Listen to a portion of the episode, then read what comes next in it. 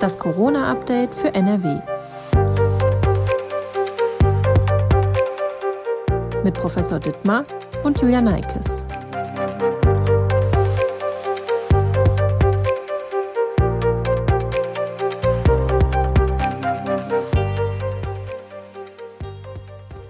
Herzlich willkommen zu einer neuen Folge von Das Corona-Update für NRW.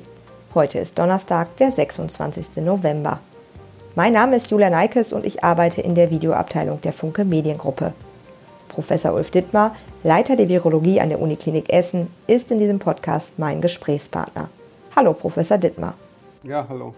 Wir wollen gleich unter anderem über die aktuellen Corona-Maßnahmen und das Ende des schwedischen Sonderwegs sprechen.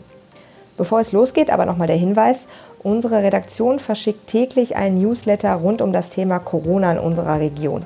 Wenn Sie Interesse daran haben, der Link steht in der Folgenbeschreibung. Mittwochnachmittag am 25. November haben Bundeskanzlerin Angela Merkel und die Ministerpräsidenten und Ministerpräsidentinnen der Bundesländer über das weitere Vorgehen in der Corona-Pandemie beraten. Der zunächst nur für den November eingeführte Teil-Lockdown soll nun bis Anfang Januar verlängert werden. Wie schätzen Sie diese Entscheidung ein? Ist eine Verlängerung des Teil-Lockdowns das Richtige in der aktuellen Situation oder hätte es aus Ihrer Sicht auch Alternativen gegeben? Ja, die einzige Alternative, die es gegeben hätte, wäre, den Lockdown zu verschärfen, weil wir haben mit dem Teil-Lockdown die äh, Steigerung der Neuinfektionsraten ähm, zum Glück äh, verhindern können oder aufhalten können. Aber wir haben leider immer noch sehr hohe Infektionsraten. Ähm, wir sind jetzt auf einem sehr hohen Level und ähm, da haben wir ein Plateau erreicht. Ähm, wir müssten aber eigentlich erreichen, dass die Infektionszahlen runtergehen, weil sonst werden wir Probleme in den Krankenhäusern kriegen. Deswegen gab es jetzt keine Alternative, als äh, weiter zu versuchen, mit Kontaktbeschränkungen die äh, Fallzahlen runterzukriegen. Haben Sie vorher damit gerechnet, dass die Zahlen doch deutlich weiter runtergehen, als sie jetzt runtergegangen sind? Ich hatte schon damit gerechnet, dass wir überhaupt ein Absinken sehen. Also wir haben ja jetzt nur die weitere Steigerung der Fallzahlen verhindert. Ähm, und ich hätte schon damit gerechnet, dass wir auch ein Absinken der Neuinfektionszahlen sehen würden. Ähm, das haben wir jetzt leider in der Zeit, die wir jetzt diesen Teil Lockdown haben, nicht erreicht. Und ähm, da bedarf es nochmal einer Anstrengung von allen Beteiligten, also der gesamten Bevölkerung in Deutschland. Weil diese hohen Zahlen, die wir jetzt haben, können wir auf Dauer nicht tolerieren, ähm, weil dann werden wir Probleme in den Krankenhäusern kriegen. Ich verstehe Sie richtig, dass Sie auch denken, dass generell dieser äh, Lockdown, dass der weitergeht, dass das schon die richtige Maßnahme ist und man jetzt nicht daran grundsätzlich rütteln sollte. Ja, wir haben bei diesem Virus gelernt, dass das äh, Einzige, was wirklich äh, entscheidend hilft, Zahlen nach unten zu bewegen, äh, Kontaktbeschränkungen sind und der Mund-Nasenschutz. Ähm, das sind ganz wichtige Maßnahmen und äh, Maßnahmen, die flächendeckend eben eingesetzt werden und in der Regel eigentlich immer dazu geführt haben, dass die Situation besser kontrolliert werden konnte. Ähm, also ich glaube, wir haben zu den Kontaktbeschränkungen keine wirklich äh, gut funktionierende Alternative. Neben der Verlängerung des Lockdowns wurden auch weitere, ein bisschen strengere Maßnahmen beschlossen. Unter anderem sind die Kontaktregelungen verschärft worden. Das heißt, anstatt mit zehn Personen aus zwei Haushalten dürfen sich ab dem 1. Dezember in NRW nur noch fünf Personen aus zwei Haushalten gemeinsam im öffentlichen Raum treffen. Also, dass viele Personen in kleinen Wohnungen eng aufeinandergefärcht gute Bedingungen für das Coronavirus darstellen. Das ist vermutlich auch allen Menschen inzwischen klar. Aber ist die Gefahr einer Infektion für den Einzelnen wirklich so groß, dass man sich auch draußen grundsätzlich nicht mit mehr als fünf Personen und zwei Haushalten treffen sollte? Eigentlich gehen wir immer davon aus oder denkt man ja, dass das äh, Infektionsrisiko draußen an der frischen Luft nicht so groß ist, wenn man jetzt nicht gerade gemeinsam Arm in Arm mit zehn Leuten durch die Gegend läuft, sage ich jetzt mal. Ja, das äh, Infektionsrisiko im Freien ist sicherlich geringer als in geschlossenen Räumen, aber leider verändert sich das Gesamtrisiko im Winter sehr stark im Vergleich zu äh, zum Sommer. Ähm, Im Sommer war es so und ist es so, dass die Infektionsgefahr tatsächlich im Freien sehr, sehr gering ist. Ähm, aber im Winter ist das eben anders. Im Winter findet das Virus eine deutlich äh, bessere, für das Virus bessere Temperatur vor für die Infektion besser, für die Vermehrung besser, ähm, auch für die Stabilität des Virus, ähm, wenn es in der Luft ist oder auf Oberflächen ist das besser, äh, wenn es kühler ist. Ähm, und äh, wir haben sehr wenig ähm, UV-Einstrahlung. Ähm, das Virus ist UV-sensitiv. Ähm, auch da hilft uns sozusagen im äh, Winter die UV-Strahlung eben nicht, ähm, die im Sommer noch zusätzlich äh, das Virus abtöten kann. Und dadurch ist es leider so, dass äh, die Infektionsgefahr im Freien im Winter deutlich höher ist. Ähm, und wir sehen, dass wir es noch nicht geschafft haben, die Fallzahlen nach unten zu bewegen. Das deshalb sicherlich der Versuch, äh, die Kontakte im, auch im Freien äh, jetzt noch mal weiter einzuschränken und ähm, eben zu halbieren von zehn auf fünf Personen letztendlich. Das Problem ist ja auch, dass das Infektionsgeschehen teilweise nach wie vor nicht nachvollziehbar ist. Also die Gesundheitsämter wissen in vielen Fällen gar nicht, wo die Menschen sich tatsächlich angesteckt haben. Ähm, dennoch die Frage bei den bekannten Infektionsketten. In welcher Situation stecken sich denn aktuell die meisten an? Also können Sie das beispielsweise für Essen sagen? Ja, das ist äh, eben genau das Problem. Die Kontaktverfolgung funktioniert nicht mehr gut. Es sind zu viele Fälle. Ähm, es kann nicht mehr nachvollzogen werden. Ähm, genau deswegen gibt es ja diese Zahl, dass man eigentlich versucht, wieder auf ungefähr 50 Infektionen pro 100.000 Einwohner zu kommen, weil man weiß, dass äh, bei dieser Zahl die Gesundheitsämter relativ gut die Kontaktverfolgung hinkriegen. Und Kontaktverfolgung mit anschließender Quarantäne ist eine wichtige Maßnahme, um die Pandemie zu kontrollieren. Ähm, es ist so, dass äh, dadurch immer diffuser wird, wo eigentlich die Infektionsketten entstehen. Wir wissen natürlich so ein bisschen aus den Infektionsketten, die wir vorher verfolgen konnten, ähm, wo es Probleme gibt. Jetzt ist das deutlich schwieriger geworden. Ähm, wir wissen also, und das gilt auch für Essen, zum Beispiel, ähm, dass immer eine Problematik auftritt, wenn der Mund-Nasenschutz abgesetzt werden muss oder abgesetzt wird, weil man ihn nicht tragen möchte in bestimmten Situationen. Also Feiern, Feiern im privaten Raum spielen immer noch eine große Rolle.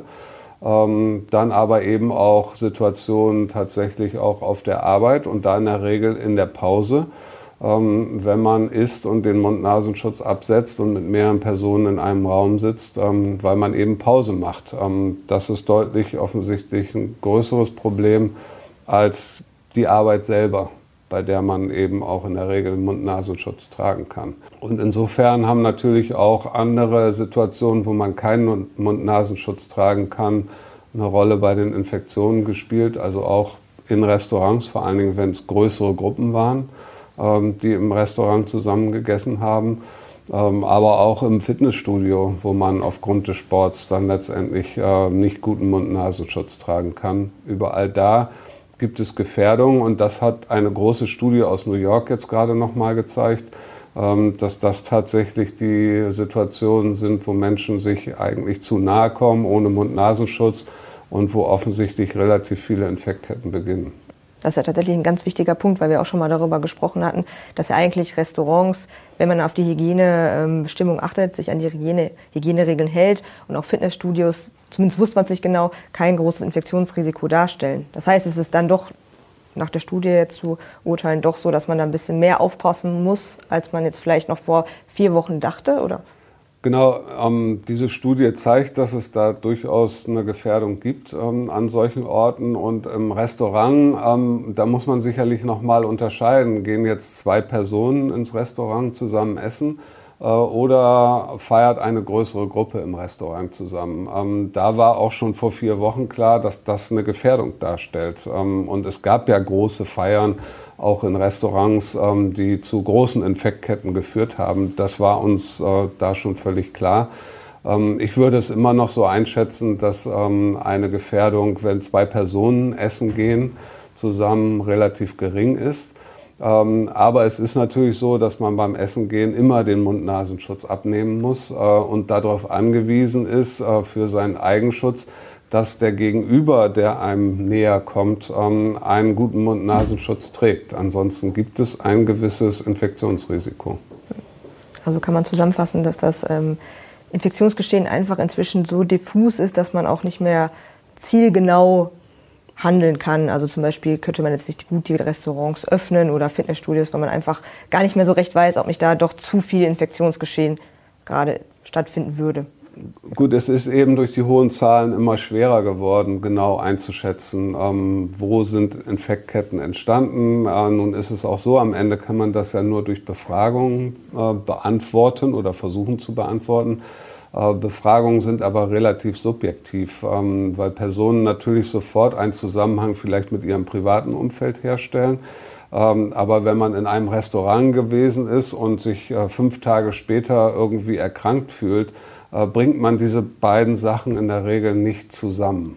Ähm, und so haben diese Befragungen, die da stattfinden, einen starken Bias und ähm, die Informationen, die man da kriegt, sind nicht immer sehr zielführend, äh, um wirklich die Infektionsquelle herauszufinden, ähm, weil da die meisten Personen eher auf ihr direktes soziales, privates Umfeld verweisen. Über Weihnachten soll es, so zumindest der aktuelle Stand, Lockerungen geben. Das heißt, vom 23. Dezember bis zum 1. Januar können sich im öffentlichen Raum wieder mehr Personen aus dem engsten Familienkreis allerdings treffen. Also zehn insgesamt sollen es dann sein.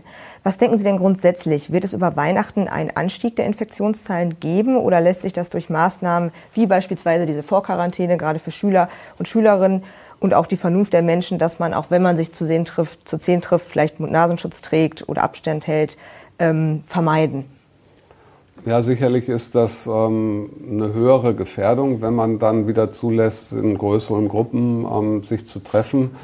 Ähm, es wäre gut, wenn sehr viele Menschen da vernünftig mit umgehen würden. Ähm, eben so lange wie möglich und äh, so viel wie möglich Mund-Nasenschutz tragen würden. Ähm, und diese Vorquarantäne ist sicherlich ähm, eine gute Idee. Äh, diese zwei extra Schultage, bevor die Weihnachtsferien begonnen, Anfang der Woche, ähm, die kann man sicherlich gut kompensieren ähm, durch andere Maßnahmen, vielleicht später ähm, durch Entfall von Ferien im, neuen Jahr. Da ist es sicherlich gut, wenn man äh, in der Lage ist, sich wirklich von dem Wochenende davor ab schon äh, zu isolieren, wenn man wirklich seine Verwandten, die zu Risikogruppen gehört, unbedingt über Weihnachten besuchen möchte. Und äh, familiäre Besuche über Weihnachten sind natürlich wichtig, das wissen wir alle. Ja. Ähm, insofern ist äh, das eine gute Maßnahme. Ähm, und ansonsten sollten wir alle versuchen, so vernünftig wie möglich zu sein, ähm, die Gruppe so klein wie möglich zu halten und möglichst nicht diese zehn Personen jetzt beim Essen zum Beispiel komplett auszureizen.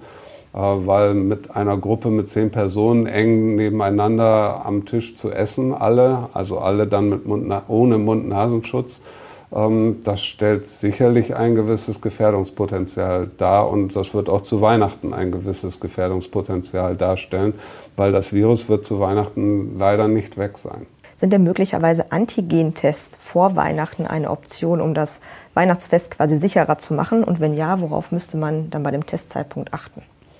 Antigentests sind eigentlich keine Option, weil es in Deutschland ja jetzt kein System gibt, dass man die selber machen kann. Also ähm, das ist diskutiert worden, Antigentests in der Apotheke äh, zu verkaufen. Bisher ist das aber nicht der Fall, ähm, weil eben das Problem ist, dass der Abstrich, den man machen muss, um Material für einen Antigentest zu haben, der kann nicht von Laien durchgeführt werden. Das muss weiterhin, um ein vernünftiges Testergebnis zu haben, ein tiefer Nasenrachenabstrich sein.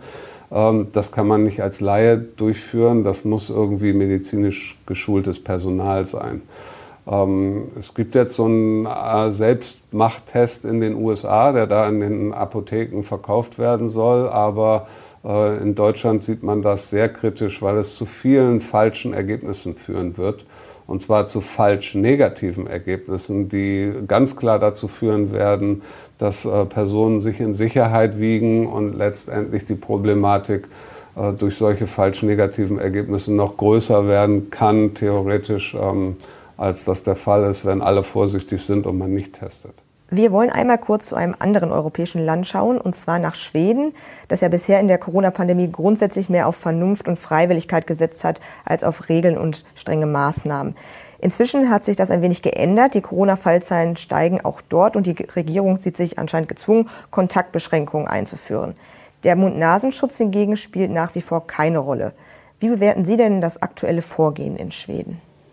Ja, es ist, glaube ich, wichtig, diese Rolle von Schweden nochmal zu diskutieren, weil natürlich auch von immer wieder von einigen Personen gesagt wird, ähm, das ist eigentlich der richtige Weg gewesen, Freiwilligkeit, ähm, kein Zwang, kein Lockdown.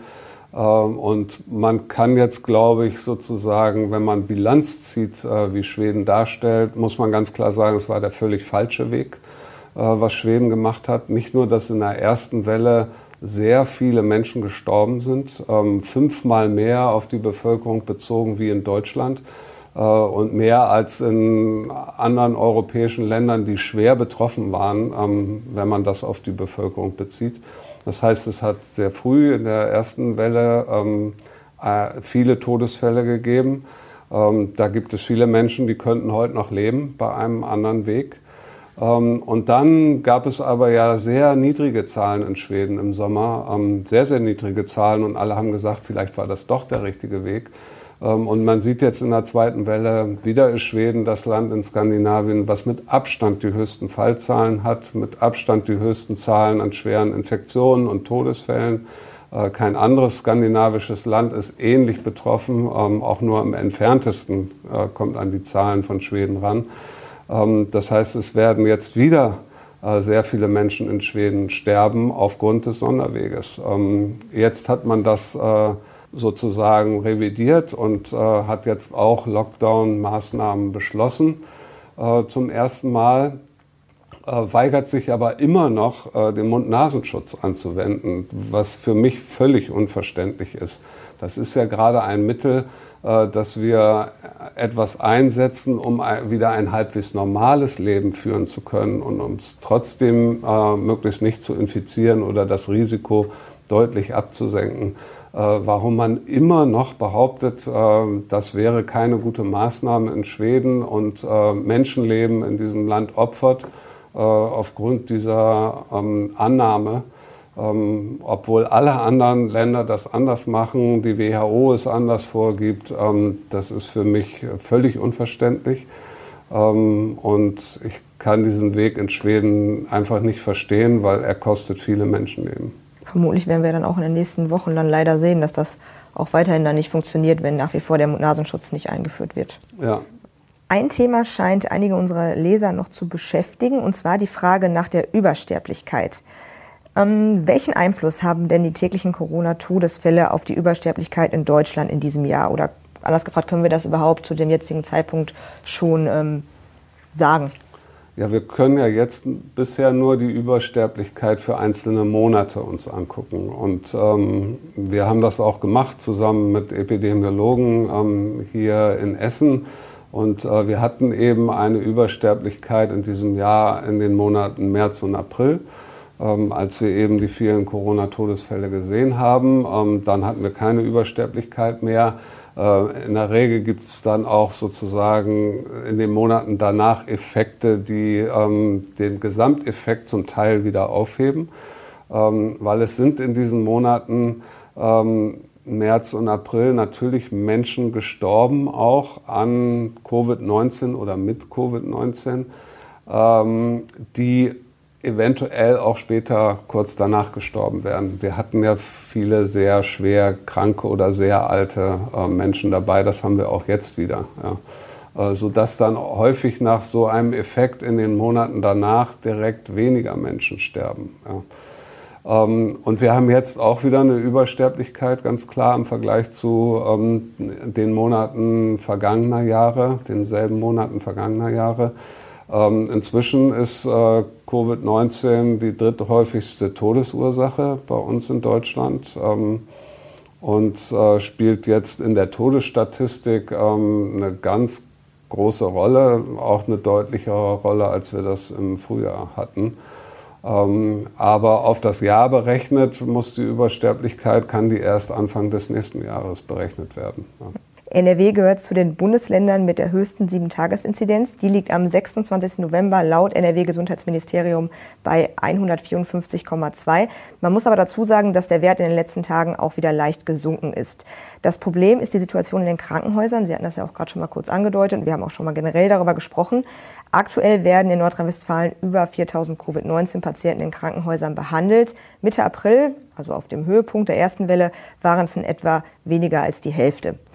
Abgesehen von den Zahlen, was ist denn jetzt anders? Also inwiefern unterscheidet sich die Situation im Frühjahr von der aktuellen Situation, wenn man jetzt die Zahl der Covid-19-Patienten in den Krankenhäusern anschaut?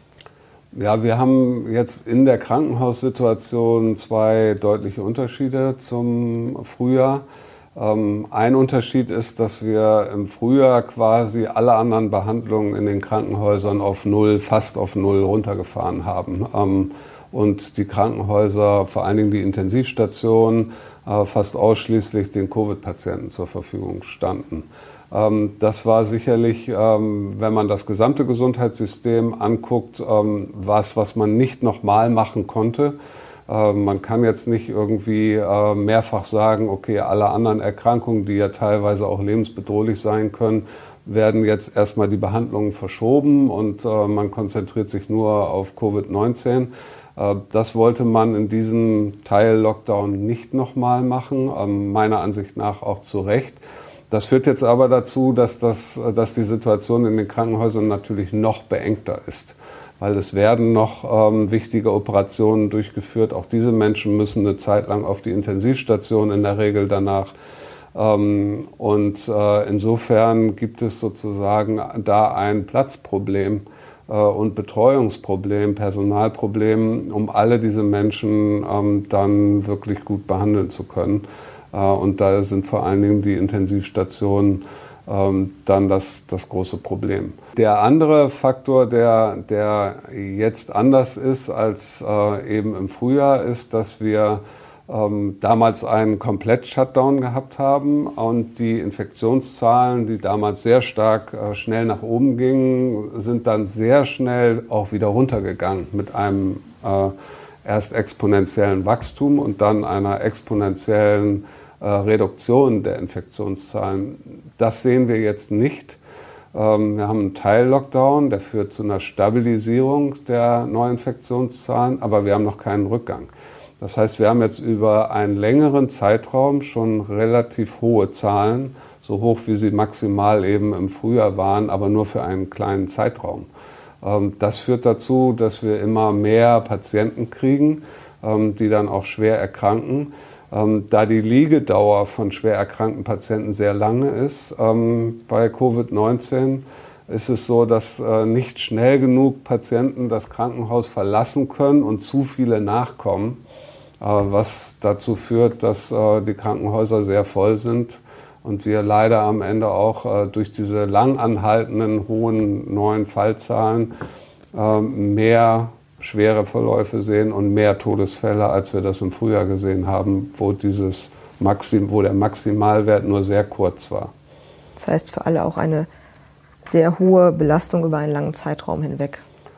Genau, das für die Krankenhäuser bedeutet das natürlich, dass über einen sehr langen Zeitraum eine maximale Belastung für das Personal ähm, stattfindet. Ähm, jetzt natürlich auch noch auf den Intensivstationen mit relativ vielen Todesfällen. Ähm, das ist nicht nur maximale Arbeitsbelastung, sondern auch maximale psychische Belastung äh, für die Ärzte und Pfleger, die in diesen Bereichen arbeiten. Wir haben bei unserem letzten Gespräch ausführlich über den Impfstoff der Firmen BioNTech und Pfizer gesprochen. Inzwischen gibt es ja zwei weitere Impfstoffe, die Hoffnung machen. Der US-Pharmakonzern Moderna und der britische schwedische Pharmakonzern AstraZeneca, ich hoffe, das ist richtig ausgesprochen, konnten ebenfalls erste Erfolge vorweisen. Bei dem BioNTech-Pfizer-Impfstoff handelt es sich um einen RNA-Impfstoff. Wir haben, wie gesagt, ausführlich darüber gesprochen. Ähm, deswegen aber nochmal der Vollständigkeit halber, Könnten Sie uns einmal kurz erklären, um welche Impfstoffarten es sich bei den anderen beiden Kandidaten handelt und wie diese Impfstoffe im Gegensatz oder Vergleich zum BioNTech-Pfizer-Impfstoff wirken? Ja, der Moderna-Impfstoff ist äh, auch ein RNA-Impfstoff. Ähm, die RNA ist bei diesem Impfstoff anders stabilisiert. Ähm, die wird chemisch stabilisiert, damit sie nicht sofort, wenn man ähm, das spritzt, abgebaut wird, weil RNAs sonst bei uns im Körper sofort abgebaut werden. Ähm, also die chemische Modifikation ist anders, aber ansonsten ist es das gleiche Prinzip, ähm, eben auch ein RNA-Impfstoff. Ähm, Deswegen wahrscheinlich äh, sehen wir auch sehr ähnliche Ergebnisse in der klinischen Phase 3. Ähm, die Ergebnisse von BioNTech äh, versus Moderna sind ja sehr ähnlich, die äh, wir jetzt gesehen haben. Das ist anders bei, bei dem Impfstoff, ähm, dem Oxford-Impfstoff oder von AstraZeneca. Ähm, das ist ein sogenannter Vektorimpfstoff. Ähm, da wird ein harmloses Virus genommen, in diesem Fall ein Virus, was einen grippalen Infekt auslösen kann. Äh, und damit das noch harmloser ist für den Menschen, ist das äh, noch nicht mal ein Virus von dem, vom Menschen oder was Menschen infiziert normalerweise, sondern von Schimpansen.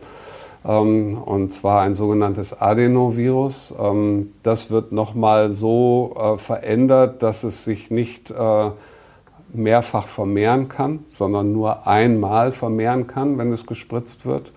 Ähm, und in dieses ähm, Virus, in dieses harmlose Virus wird in das genetische Material von diesem Virus wird ein Teil von SARS-CoV-2, ähm, eben ein Gen mit reingebaut. Und wenn man dieses, äh, diesen Vektor jetzt spritzt, dann vermehrt er sich einmal ähm, dieses Virus. Und bei dieser einen Vermehrung wird eben auch das Protein mitproduziert ähm, von SARS-CoV-2. Ähm, das ist das Hüllprotein, was das Virus braucht, um an die nächste Zelle anzudocken.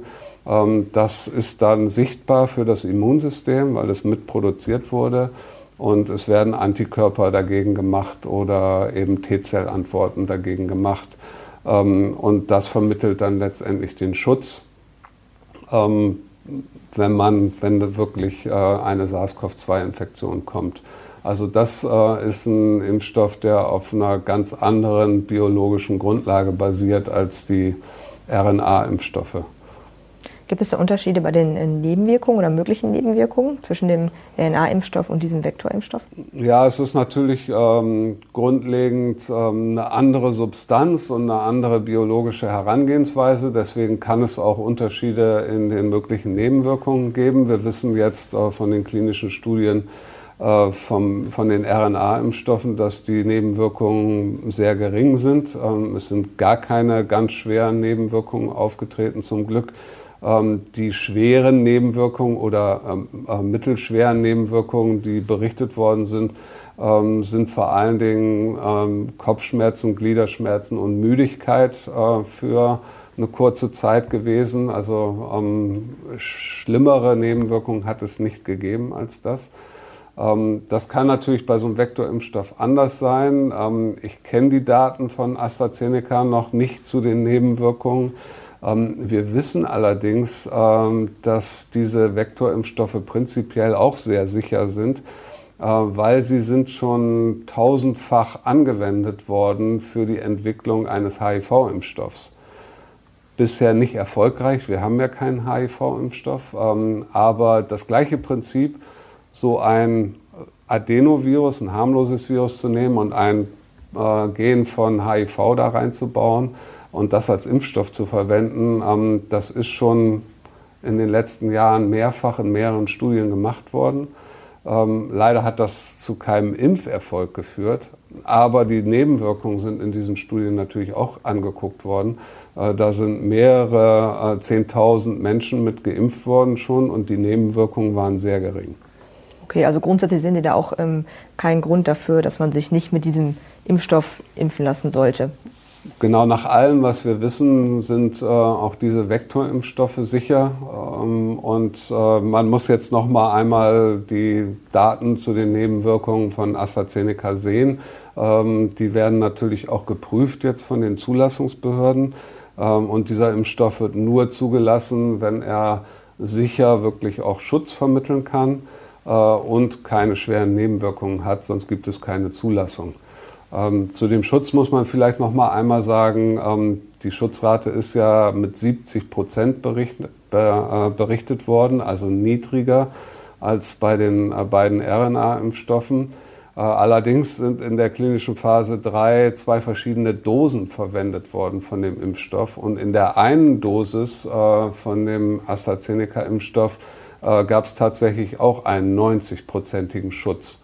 Bei der anderen Dosis allerdings nur einen 60-prozentigen Schutz und der Mittelwert ist dann bei, lag bei 70 Prozent, ja, ähm, wenn man die Zahlen von Geimpften betrachtet. Und insofern denke ich, dass die Firma jetzt äh, die, die Zulassung beantragt für die Impfdosis, die erfolgreicher war und man die letztendlich verwenden würde, weil das äh, auch 90 Prozent Schutz verursachen kann. Genauso wie bei den beiden anderen Impfstoffen dann. Genau, bei den anderen beiden war es äh, sogar über 90 Prozent. Die sind ja ähm, bei 94 und bei äh, BioNTech jetzt mit den neuesten Zahlen bei zwischen 95 und 96 Prozent äh, Schutz gewesen. Also noch ein bisschen höher, aber ein 90-prozentiger Schutz ist für einen Impfstoff wirklich schon sehr gut. Einige von den Impfstoffen, die wir jetzt anwenden, ähm, wirken nicht so gut, dass sie 90 Prozent Schutz vermitteln. Gibt es noch weitere Unterschiede zwischen diesen ähm, verschiedenen Impfstoffen, vielleicht auch was die äh, Handhabung angeht und wie oft man impfen müsste, damit der Impfstoff wirkt? Ja, diese Impfstoffe, also so wie sie jetzt in den klinischen Studien getestet worden sind, äh, müssen alle zweimal verimpft werden. Ähm, eventuell gibt es die Möglichkeit, gerade bei dem Vektorimpfstoff, den nur einmal zu impfen. Ähm, das muss aber jetzt in einer neuen klinischen Studie nochmal überprüft werden. Das würde die Sache natürlich vereinfachen. Ähm, die Handhabung und die Anwendung ist schon unterschiedlich. Der BioNTech-Impfstoff äh, muss bei minus 80 Grad gelagert werden, äh, muss dann sozusagen frisch äh, verdünnt werden, ähm, weil es nur ein Pulver ist, was da gelagert wird und es muss dann mit Flüssigkeit ähm, gelöst werden. dann erst liegt der Impfstoff vor und dann hat man sechs Stunden Zeit, diesen Impfstoff zu verimpfen. Danach müsste man ihn wegwerfen. Ähm, das ist bei dem Moderna-Impfstoff äh, einfacher. Den kann man ein bis zwei Wochen im Kühlschrank tatsächlich äh, lagern und ähm, er ist noch einsetzbar. Äh, und auch der Impfstoff von AstraZeneca ähm, lässt sich relativ einfach gekühlt für eine längere Zeit dann auch verimpfen, ist da an der Stelle also stabiler. Das macht die Handhabung natürlich sehr unterschiedlich und führt dazu, dass äh, der BioNTech-Impfstoff, denke ich, in jetzt äh, Settings wie in der dritten Welt zum Beispiel eigentlich gar nicht eingesetzt werden kann, ähm, weil die Möglichkeit, ähm, den länger minus 80 Grad zu kühlen, sind in den meisten Regionen in Afrika ähm, oder auch in einigen Regionen in Asien überhaupt gar nicht gegeben. Ich hatte jetzt unterschiedliche Werte gelesen. Mal äh, stand da minus 70 und mal minus 80 Grad. Sind das, muss das auf jeden Fall minus 80 oder ist das so, so wie ab minus 60 Grad? ja, diese, diese großen ähm, Gefrierschränke, die wir verwenden, um solche Temperaturen herzustellen, kühlen immer zwischen 70, minus 70 und minus 80 Grad. Ja. Ähm, also keiner dieser Schränke hält genau diese minus 80 Grad. Das schwankt immer so ein bisschen. Äh, insofern ist diese Spanne zwischen minus 70 und minus 80 Grad äh, ist die Spanne, wo RNA sehr stabil ist und das ist ein RNA-Impfstoff ähm, und äh, das ist so die Spanne, bei der dieser Impfstoff gekühlt werden muss. Wissen wir eventuell schon, welche ähm, Gruppe welchem Impfstoff geimpft werden könnte? Also ob vielleicht der äh, moderne Impfstoff besser für die Risikogruppe wäre oder der BioNTech-Impfstoff oder ist das noch unklar?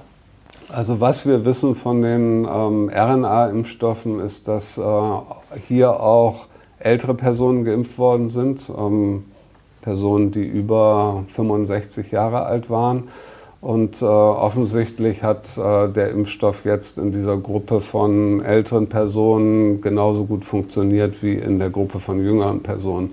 Äh, das ist zum, zumindest ein klares Statement von BioNTech und auch äh, Moderna hat sowas gesagt. Ihr Impfstoff funktioniert auch in älteren Menschen. Ähm, das ist wichtig, weil das ist die Risikogruppe oder eine große Risikogruppe bei äh, Covid-19. Äh, und das ist nicht selbstverständlich, weil es gibt Impfstoffe, die wirken in älteren Personen fast gar nicht oder nur sehr schlecht. Viel schlechter als in jüngeren Menschen, weil das Immunsystem bei älteren Menschen nicht mehr so gut funktioniert. Ähm, und dass das offensichtlich jetzt nicht so der Fall ist, sind gute Nachrichten. Ähm, allerdings weiß ich jetzt noch nicht abschließend, auf wie viel Zahlen das wirklich basiert. Also wie viele Ältere sind geimpft worden, wie viele Infizierte hat man in der Placebo-Gruppe bei Älteren gefunden und waren die, ähm, in, die geimpft waren, alle geschützt oder wie sind die genauen Zahlen da gewesen? Das ist bisher noch nicht veröffentlicht worden. Ähm, es geht ja auch erstmal nicht um eine Veröffentlichung, sondern im Moment prüfen die Behörden ja. Ähm, ob die Zulassung erteilt wird, die gucken sich alle diese Daten genauestens an und prüfen sie. Und ich denke, erst wenn dieser Prozess abgeschlossen ist, äh, ist wird man auch als Wissenschaftler alle diese Daten zu sehen kriegen. Ja. Okay, da müssen wir uns da noch ein bisschen gedulden. Ja. Welchen Impfstoff halten Sie denn auf Grundlage der Daten, die Sie jetzt schon kennen, für den, ich sage einfach mal, besten Impfstoff, für den Favoriten? Ja, ich glaube, diese RNA-Impfstoffe sind die Zukunft. Ähm, ich glaube schon, dass wir viele Impfstoffe auf RNA basierend ähm, sehen werden in Zukunft. Sie werden auch einige Impfstoffe ersetzen, die wir jetzt ähm, mit ganz anderer Herstellung einsetzen, weil sie sind offensichtlich sehr effizient, äh, können sehr gut schützen gegen viele Viren. Sie sind sehr einfach und relativ kostengünstig herzustellen. Und vor allen Dingen kann man riesige Mengen von diesen RNA-Impfstoffen herstellen. Ähm, mal im Vergleich, äh, wir stellen bis heute noch viel von dem Grippeimpfstoff auf Hühnereiern her. Äh, da werden Millionen von Hühnereiern verwendet und dann wird, das, äh, wird ein Protein aus diesem Virus da aus dieser großen Menge von angezüchtetem Virus aus den Hühnereiern äh, isoliert. Das ist extrem aufwendig, langwierig und kostenintensiv. Ähm, da sind RNA-Impfstoffe viel leichter herzustellen. Ähm, und sie haben den biologischen Vorteil, wenn man auf Nebenwirkungen guckt, dass RNA bei uns im Körper immer abgebaut wird. Das heißt, wenn Sie einmal das gemacht haben, was sie tun sollen, nämlich eine Impfreaktion hervorrufen und, äh, und schützen, äh, dann wird dieser Impfstoff einfach abgebaut und ist verschwunden. Ähm, das ist sicherlich auch vom Sicherheitsaspekt her ein großer Zu äh, Vorteil. Und deswegen schätze ich, dass das die Impfstoffe der Zukunft sein werden. Vielen Dank für das Gespräch. Wenn Sie Fragen rund um das Thema Corona haben, dann schicken Sie uns doch eine Mail an coronafragen.funkemedien.de. Nächsten Freitag gibt es dann eine neue Folge. Bis dahin wünsche ich allen eine schöne Woche. Tschüss!